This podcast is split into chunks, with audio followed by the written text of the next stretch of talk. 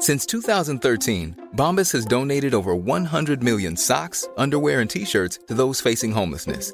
If we counted those on air, this ad would last over 1,157 days. But if we counted the time it takes to make a donation possible, it would take just a few clicks. Because every time you make a purchase, Bombas donates an item to someone who needs it. Go to bombas.com slash ACAST and use code ACAST for 20% off your first purchase. That's bombas.com slash ACAST, code ACAST. Hier ist der astrologische Podcast Astropod. Thank God it's Friday. Herzlich willkommen. Heute ist der 25. Februar 2022 und ihr hört die neueste Folge des Astropods mit Alexander von Schlieffen. Und Kati Kleff. Na, mein Lieber, wie geht's? Den Umständen entsprechend. Das ist ja doch sehr rustikal, was so in der Welt vor sich geht. Mhm. Wir haben Erdrutsche und zu wenig Aufwinde. Mhm. Dieses äh, Begriffspaar hat mir neulich jemand geschrieben und das dachte ich, das baue ich doch mal ein in eine Folge. Erdrutsch und Aufwind. Vielleicht braucht es noch diverse Erdrutsche bis 2026, damit der Aufwind stattfinden kann. Mhm in die Luftepoche. Wollen wir da einen kleinen Teaser auf dein Buch setzen an der Stelle, weil vielleicht fragen sich jetzt die Menschen, wieso 2026 geht der Horror noch bis dahin weiter? Eigentlich möchten wir verweisen auf das astrologische Luftzeitalter von Alexander von Schlieffen, weil da sprichst du darüber. Aber magst du uns einen kleinen Einblick geben zum Einstieg? Ja, natürlich. Das ist ja auch in dem Hörbuch, was wir gemeinsam genau. gemacht haben, passend zu dem geschriebenen Buch, dass die Konstellation bis etwa 2026 brauchen, bevor man sagen kann, dass diese neue Epoche so Gestalt anfängt anzunehmen. Also sie fängt an, Gestalt anzunehmen. Sie hat noch nicht die Gestalt angenommen, sondern es ist der Beginn, dass man den Eindruck gewinnt, dass auch immer mehr Menschen dann mitbekommen, dass es eine neue Epoche ist. Und bis dahin braucht es sehr viel Dekonstruktion, Umbau, eben leider auch noch diverse Erdrutsche vermutlich. Mhm. Unvermeidbar, denn wir sind ja so bekloppt, dass wir nur aus Fehlern lernen. Ich hatte unlängst diesen äh, einen meiner Lieblingsgedanken, nämlich den mit den Stützrädern beim Fahrrad und die Laufräder. Und immer wenn ich die kleinen Würmchen mit ihren Laufrädern, mit ihren kleinen Beinchen stramm Laufmarschieren sehe, frage ich mich, warum sind wir da nicht früher drauf gekommen? Weil die lernen, im Übergang vom Laufen direkt das Fahren, weil sie das Gefühl mit dem Zweirad entwickeln. Die Stützräder sind ja das Uneigentliche, also die Verhinderung wird eingebaut. Also man gewöhnt sich an das Falsche, wiegt sich in der falschen Sicherheit und muss sich dann das Falsche abgewöhnen, um hinterher das Richtige zu machen. Also die Stützräder sind ja im Grunde genommen eine Verleitung in die Verhinderung, also in die Illusion, dass man es kann und dadurch viel komplizierter. Und so kann man sagen, dass natürlich auch zu Beginn einer Epoche eine ganze Menge Stützräder hier und da nochmal dran geschraubt werden, kaputt gehen müssen und so weiter und so fort. Da gibt es ein ähnliches Prinzip aus der Psychotherapie. Ich lerne ja momentan sehr viel Psychologie, weil ich im März meine Heilpraktiker Psychotherapieprüfung mache. Und jetzt habe ich das Prinzip der negativen Verstärkung gelernt. Weißt du, was negative Verstärkung ist? Nein, aber das werde ich jetzt hoffentlich erfahren. Negative Verstärkung ist praktisch, wenn eine Sanktion, die dem Patienten auferlegt wurde, wieder wegfällt und somit etwas Positives ist. Das habe ich nicht verstanden. Ja, ja. also, wenn es jetzt, ich sage jetzt mal in Anführungsstrichen, eine Strafe gibt, jemand mit einer Essstörung zum Beispiel ist in einer Klinik und der hält sich nicht an gewisse Regeln, also die Regeln in, in Kliniken für Menschen, die mit Essstörungen zu kämpfen haben, die sind meines Wissens nach sehr streng. Und wenn praktisch diese eigene Compliance nicht gegeben ist und, und die, die Mädels und Jungs, die da sind, die verweigern irgendwas, dann werden die in Anführungsstrichen bestraft, indem sie zum Beispiel nicht mehr im Mannschaftssport mitmachen dürfen. So, das ist eine Sanktion. Und wenn sie aber auf der anderen Ebene Erfolge erzielen, dann fällt diese Sanktion wieder weg. Also sprich, es ist dann eine Belohnung und die Belohnung erfolgt durch die negative Verstärkung. Also das Wegfallen der Sanktion ist praktisch die Belohnung. Das nennt man negative Verstärkung. Das ist ja ein Wahnsinn. Findest du das sinnvoll, wenn wir das im Alltag immer anwenden? Ich finde es sehr kompliziert. Es ist ein bisschen kompliziert. Ja, oder? und ich bin auch nicht so ein Fan von Strafe. Ja, das stimmt. Das ist ein ganz interessantes Thema. Ich habe mit einem Anwalt darüber gesprochen, der Strafrecht macht und der auch oh. gegen die Strafe ist, auf Basis seiner Erfahrung. Ein wahnsinnig spannendes Thema. Ich versuche ihn immer dazu zu bringen, dass er darüber mal ein Buch schreiben soll. Es geht nicht darum, dass man mit den Leuten nichts macht, aber er sagt das Prinzip der Strafe. Es ist ja auch ein Thema in der Erziehung, die Strafe. Ja, genau. Das war früher, machte man das mit der Strafe, dadurch polar, das ist eigentlich auch eine Art Stützrad. Und dadurch polarisiert man natürlich, äh, anstatt dass man von vornherein versucht, mit der Energie zu gehen und so. mit einer gewissen konsequenten Dynamik das Ding nach vorne zu bringen, anstatt dann Sanktionen zu verhängen. That's the way. Also ich bin auch eher Fan von Prävention anstatt von Bestrafung. Auch in der Hundeerziehung zum Beispiel. Ich wurde neulich gefragt, ob ich denn meinen Husky bestrafe, wenn er XY macht. Und dann habe ich gesagt, ich bestrafe meinen Husky nie sondern wenn der irgendwas verbockt, dann habe ich ja scheinbar einen Fehler gemacht, weil es ist ja meine Aufgabe, ich habe ja die Verantwortung für das Tier, es ist ja meine Aufgabe, auf den Hund aufzupassen und äh, da kann ich ihn ja nicht für bestrafen, wenn ich nicht achtsam war, also versuche ich einfach präventiv immer ein Auge auf den Hund zu haben. Aber wir kommen ein bisschen vom Thema ab. Nein, wir kommen nicht vom Thema ab. Nein? Das passt total in diese Zeit, weil bei dem Thema mit dem Hund könnte man sagen, es geht ja also nicht darum, den Hund zu bestrafen, weil das versteht er sowieso nicht, genau. sondern ihn anders zu führen. Ja. Diese Betrachtungsweisen, die ja eine etwas komplexere Voraussetzung erfordern, gehören total in die Fischezeit.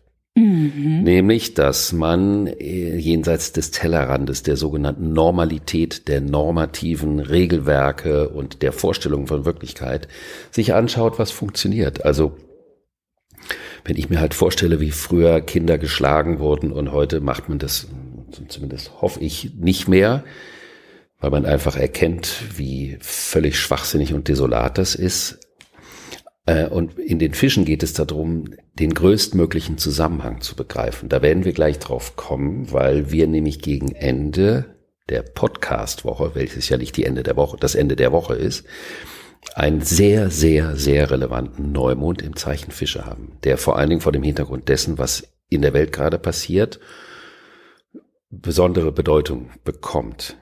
Wir wollen uns mhm. aber erstmal am Freitag dem Lieblingsaspekt von John Ruhrmann zu wenden. Oh, jetzt bin ich gespannt.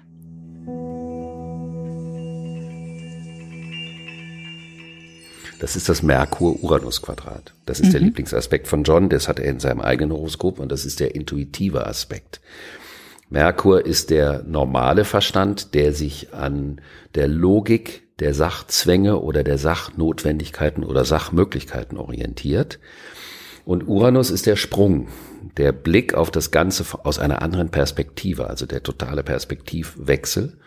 Und die Kombination von beiden bedeutet, dass man den normalen Weg des linearen Denkens verlässt, um mhm. Erkenntnisse zu gewinnen. Und Erkenntnisse, die man unter solchen Konstellationen gewinnt, die eben nicht linear heruntergebrochen werden können, können trotzdem richtig sein, auch wenn andere, die das nicht gerne so wahrhaben wollen, das nicht anerkennen möchten. Aber da der Merkur auch mit dem, dem Nervensystem zugeordnet wird, ist das auch ein Aspekt, der einen manchmal ein bisschen nervös machen kann. Also Menschen, die in ihrem Geburtshoroskop Merkur Uranus haben, können vor allen Dingen als Kinder manchmal so nervöse Ticks oder sowas haben, weil die, der Energiepegel der Aufregung und das Bedürfnis nach einer aufregenden Eingebung oder einer aufregenden Kehrtwende so groß ist, dass es eben, dass man das Bedürfnis hat, etwas anderes zu erleben und die sogenannte normale Normalität vor allen Dingen in der Erdreichschule kaum ertragen kann.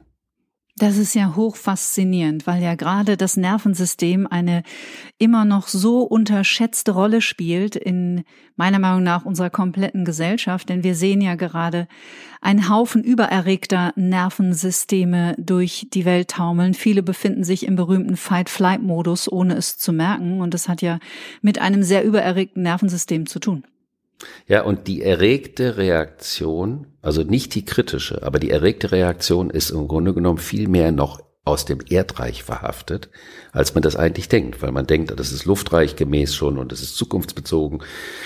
Aber die Aufregung ist im Grunde genommen eine polare Reaktion auf das, was geboten wird und somit mehr im Erdreich, als vielleicht viele das denken mögen. Das kann man vielleicht mal in Betracht ziehen hinsichtlich seiner Ideen oder Konzepte. Am Mittwoch, ich mache jetzt einfach mal einen Sprung. Sehr gerne. Trifft der Merkur dann auf den Saturn. Und das ist das Gegenteil fast von Merkur. Mhm. Merkur Saturn wäre das logisch, pragmatisch, lineare, sogenannte naturwissenschaftliche Prinzip Denken, Wirklichkeitserfassung, also das Ursache-Wirkungsprinzip. In diesem Fall ist es so, dass zuerst der Uranus und dann der Saturn kommt. Das heißt, man kann das wahnsinnig konstruktiv nutzen. Die schrägen Eingebungen, die man meint zu haben, oder die abgefahrenen Ideen, werden ein paar Tage später schlicht und ergreifend auf ihre Umsetzbarkeit überprüft. Und das ist nicht mhm. so verkehrt. Das ist auch für einen schöpferischen Prozess nicht verkehrt. Natürlich kann das manchmal wie so eine kleine Ablöschung sein, der Euphorie, die sich bei einem verrückten Gedanken ergeben kann. Aber das kann auch eine substanzielle Kurskorrektur sein, damit man die Dinge im Rahmen des Machbaren hält. Fällt mir ein schöner Spruch zu ein, denke groß, klein wird's von alleine. der ist spitze dafür. Ist ja so. Hätte ich den vorher gewusst, dann hätte ich mir diesen ganzen äh, Ausritt, das zu versuchen zu erklären, natürlich sparen können. Nein, deswegen hören uns die Menschen doch zu, damit du es erklärst. Bitte mach weiter. Es passt jedenfalls wie, Faust, wie die Faust auf das Auge. Und am Donnerstag haben wir jetzt diesen wirklich irrsinnigen Neumond im Zeichen der Fische auf dem Jupiter in den Fischen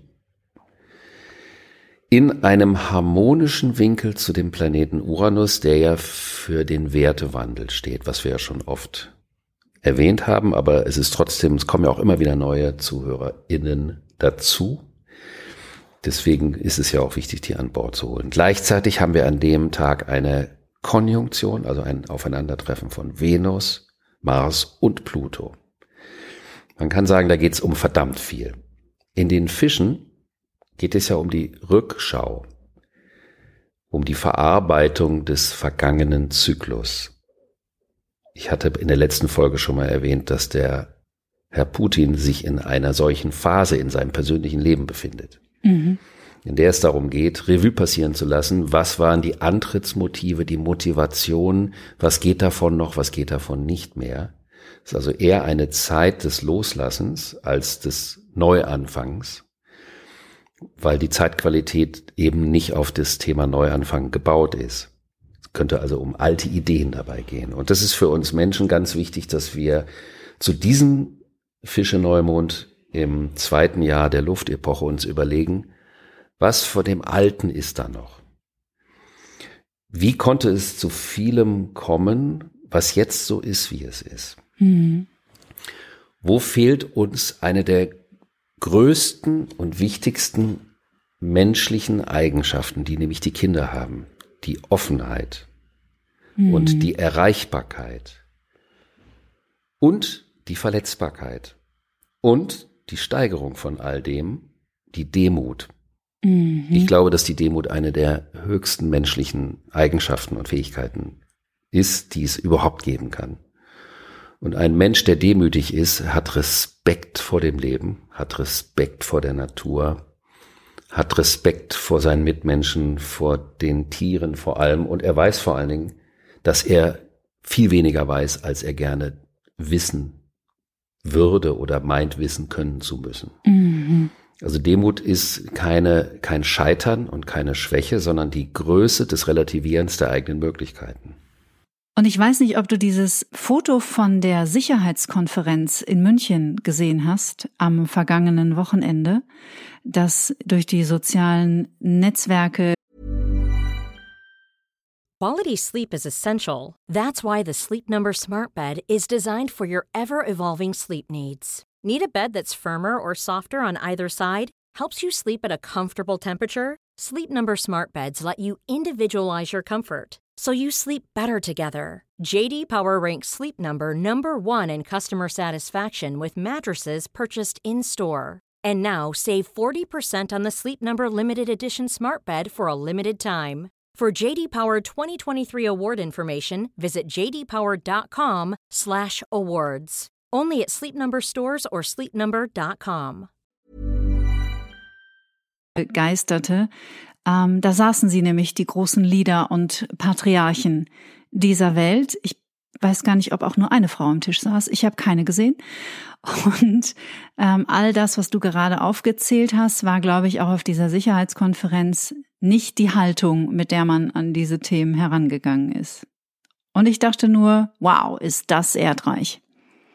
Es ist auch kläglich, das muss man schon sagen. Also dieses Ausschließen der weiblichen Seite und dann, wenn überhaupt nur natürlich erdreichmäßig, Fakten- und Zahlenmäßig über die Quote die mhm. Frauen reinzubringen, ist so demutslos, äh, wie man sich das nur vorstellen kann. Weil das ja nicht bedeutet, dass man den Inhalt der ganzen Geschichte versteht. Was eben auch zu dem Thema der Fische. Fische ist einschließend, das hatten wir auch in der letzten Folge schon, und nicht ausschließend. Also das, was zusammengehört, betonen und nicht das, was trennt, zu betonen. Und wenn man über die Quote die Frauen reinholt, ähm, das ist wieder ein Stützrad.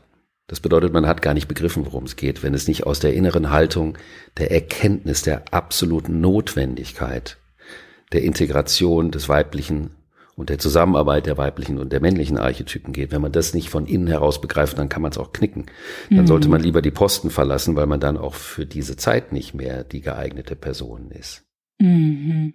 Und diese Kombination aus Erdreich, Gier, Habsucht, Patriarchat führt natürlich zu einer Riege von demutsbefreiten Figuren, die in diesen ähm, sich in diesen Umlaufbahnen, sag ich mal, bewegen. Mhm. Und ich kann mir natürlich schon vorstellen, dass äh, wenn jemand so gar keinen Funken Demut hat, das kann so jemanden auch ziemlich hart erwischen, wenn er mal an einen Punkt kommt, wo er erkennen muss, dass das Leben viel größer ist als er selbst. Aber es ist eine mhm. freiwillige Entscheidung, die Demut. Es ist eine Größe. Die Verletzbarkeit zu zeigen ist auch eine Größe. Das ist eine vermeintliche Schwäche, Verletzbarkeit zu zeigen. Aber es gehört zu einer Größe, weil man ja so stark ist, dass man selbst mit dem schwachen Teil, den man hat, umgehen kann, anstatt den zu kamouflieren durch ein simuliertes Muskelspiel nach außen.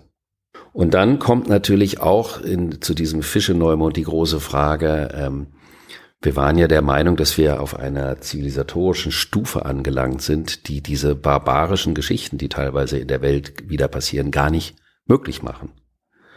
Und das entpuppt sich als eine Illusion und ein wichtiger Bestandteil dieser Analyse retrospektiv gesehen könnte auch sein, dass man erkennt, dass ähm, in der PR-Epoche, um dabei sein zu können, um das aushalten zu können, musste man sein Gemüt betäuben, weil es ging um Vermarktbarkeit und nicht um Erreichbarkeit.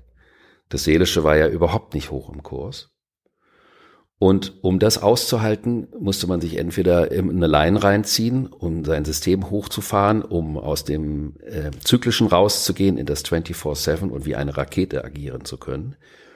Und auf der anderen Seite ist der Zynismus ein probates Mittel, wobei die beiden Themen ja öfters zusammenhängen. Und der Zynismus schützt das Gemüt vor jeglicher Empfindung. Und der Zynismus tötet aber auch die Empathie, tötet das Differenzierungsvermögen, weil das ist an die Empathie gekoppelt. Und dann ist das natürlich selbstverständlich, dass man schon im Vorfeld bestimmte Bewegungen gar nicht mehr wahrnimmt und infolgedessen nicht vorbereitet ist, in dem Prozess mitzugehen. Und plötzlich wird man mit den Folgen dieser Gemütsbetäubung und von diesem Zynismus konfrontiert. Und die Fischezeit kann uns daran erinnern, wie uncool es ist. Denn in der Zeit war es mega cool, zynisch zu sein. Es war mega cool, sich nicht gefühlsmäßig zeigen zu lassen, also seine Seelenregungen nicht zu zeigen. Aber in Wirklichkeit ist das ultra uncool, um mal auf dieser Sprachebene zu bleiben, weil es ist brachial unsouverän. Und die Fische erinnern uns daran, wie viel größer alles ist und wie wichtig das ist, die Zerbrechlichkeit, äh, die Offenheit, die Erreichbarkeit, die Verletzbarkeit zulassen zu können und dass uns das überhaupt erst zu Menschen macht. Und daher finde ich diesen Fische-Neumond, wenn ich mir das erlauben darf, das finde ich, also aus der astrologischen Perspektive, vor dem Jahresanfang, dem astrologischen, wenn dann die Widderzeit zwei Wochen später beginnt, finde ich den ganz besonders wichtig. Wenn du jetzt nicht am anderen Ende der Republik wärst, würde ich dich dolle knutschen und in den Arm nehmen. Weil das so eine schöne Ansprache richtig war, fand ich. Und ich möchte noch ergänzen, ich finde, Zynismus ist nicht nur unsouverän, es ist auch verletzend und es ist vor allem selbstverletzend.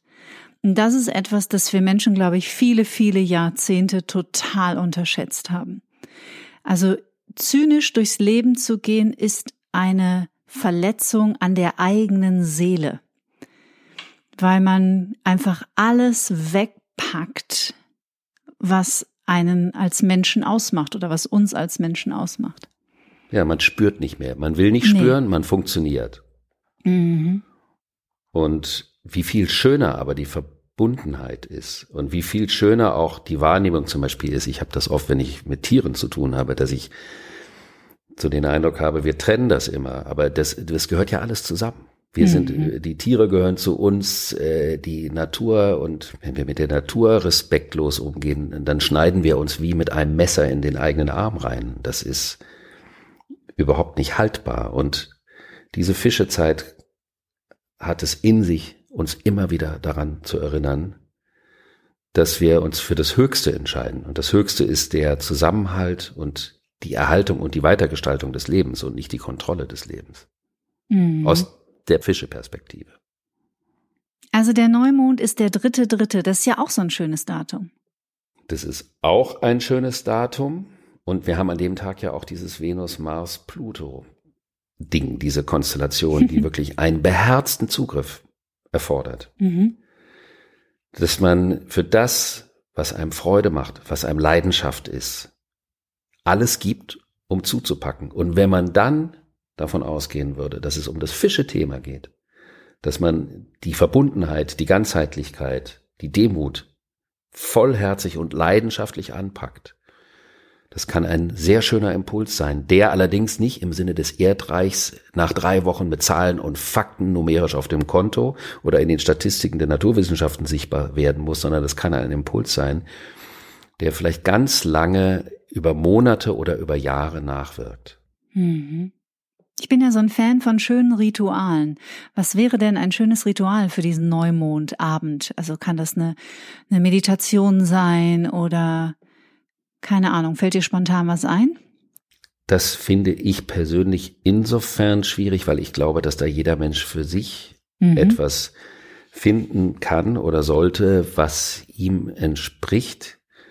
Ich persönlich bin zum Beispiel in solchen Momenten sehr gerne mit meinen Pilzen beschäftigt, mhm. Um zu versuchen, da in eine neue Dimension zu kommen. Oder ich bin sehr gerne mit der Musik beschäftigt. Aber andere, die sich vielleicht eher dann zwischenmenschlich beschäftigen, also mit jemandem gemeinsam etwas zu machen oder mit den Kindern was zu machen oder mit dem Hund im Wald zu sein und oder in der Natur zu sein. Oder für andere ist die Meditation wichtig, vielleicht jemand Drittes möchte dann die Kunst des Bogenschießens probieren oder einen wilden Tanz machen. Ich glaube, das ist ja das Tolle an den Fischen. Da ist alles möglich. Das ist die Vielfalt. Mhm. Hast du ja in der letzten Ausgabe schon gesagt. Schön. Aus aktuellem Anlass wollen wir einen astrologischen Blick auf das Geschehen in der Ukraine werfen. Wie wir das schon oft erwähnt haben, symbolisiert im Zyklus die Fischephase, in der wir uns ja auch gerade befinden, und die wir jetzt ja in diesen Wochen auch besprechen im Astropod, das Ende eines Zyklus.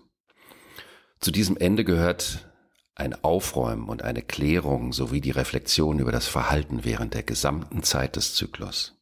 Es geht darum, auszumisten, um Platz für das Neue, was in dem nächsten Zyklus wartet, zu schaffen.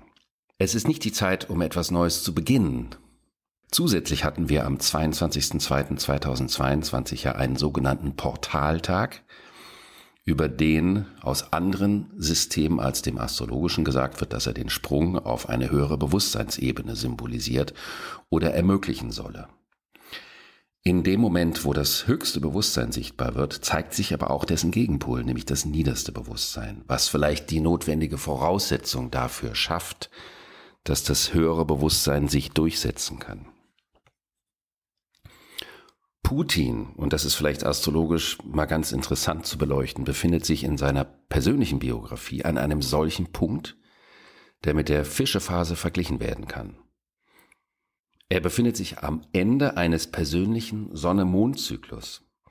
welcher in seinem Leben vor wahrscheinlich 28, 29 Jahren im Zeichen Skorpion begonnen hat. Es wäre also interessant zu schauen, was hat er damals gemacht. Und vor allen Dingen ist es angemessen, zu einem solchen Zeitpunkt darüber zu reflektieren, was waren die Motivationen des Handelns, der Intention der letzten Jahrzehnte. Die Frage, die sich daraus ableitet, ist, ob Reflexion und Handeln sich ausschließen. Denn wenn man handelt, ist man mit dem Vollzug, mit der Tat beschäftigt. Und es ist die Frage, ob dann genug Zeit zur Reflexion bleibt. Gleichzeitig macht der aktuelle Neptun einen Spannungsaspekt zu seinem Mars. Und das ist eine hoch brisante Konstellation. Der Mars symbolisiert die persönliche Willenskraft und das Durchsetzungsvermögen. Neptun symbolisiert die Verbindung zum größtmöglich Ganzen, also zu der universellen Verbundenheit, zu dem Empfinden, was nicht getrennt, sondern zusammengehörig ist. Man kann davon ausgehen, dass wenn ein Mensch eine hohe Bewusstseinsstufe hat, dass er dann in der Lage sei, sein persönliches Wollen Mars mit den Entwicklungsnotwendigkeiten der ganzen Welt zu verbinden. Wenn er dieses Bewusstsein aber nicht hat und auf einer pragmatischen Erdreichebene agieren möchte, dann funktioniert das natürlich nicht mit dem Neptun, denn er vernebelt dann die persönlichen Intentionen und auch den subjektiven Willen. Tritt man also unter solchen Konstellationen in eine aggressive Aktion, so ist die Wahrscheinlichkeit sehr groß, dass diese in einem gigantischen Treibsand endet, in dem man auch selbst untergehen kann, weil man doch in Wirklichkeit die Situation nicht richtig einschätzen kann. Oder es sind Willensfragmente der eigenen Persönlichkeit am Werke, die man nicht ganz zuordnen kann oder unter Kontrolle haben kann. Deswegen wäre es grundsätzlich sehr sinnvoll, sich unter solchen Konstellationen zu überlegen, was man tut und vorher sich genau zu überlegen, warum und woher der Wille, das zu tun, kommt, wo der seinen Ursprung hat. Putins Freund Trump befindet sich gegenwärtig ebenfalls unter starken Neptun-Transiten. Das heißt also, auch bei ihm würde es um die Reflexion seiner Motivation der letzten Jahrzehnte gehen. Wer das Bewusstsein für die Notwendigkeit der inneren Klärung und Reinigung aber nicht in sich trägt, wird in einer solchen Phase seines Lebens gegen das anstehende Ende dieses Zyklus, in dem man sich gerade noch befindet, mit aller Macht strampeln und wie ein bockiges Kind um sich treten. Und was macht er? Er nutzt das Verhalten des gegenwärtigen russischen Präsidenten für seine persönliche Selbstdarstellung als Marketingstrategie, ganz im Sinne des PR-Zeitalters. Ist das noch im Rahmen einer zivilisationsnahen Geschmacklosigkeit zu deuten? Auf jeden Fall stellt er unter Beweis, dass er nicht mit den großartigen Talenten von Demut und Empathie gesegnet ist. Vielleicht braucht die Welt ein derartiges Aufbäumen von Erdreichintentionen, damit derjenige Erdrutsch stattfinden kann, der hinterher zum Initiator für den eigentlichen Aufwind werden könnte. Das war die Woche.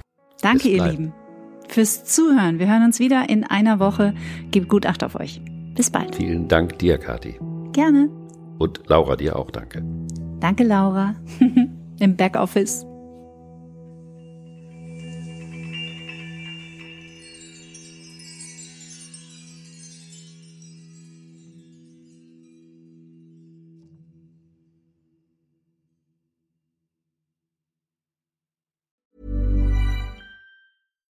Flexibility is great. That's why there's yoga. Flexibility for your insurance coverage is great too. That's why there's United Healthcare Insurance Plans.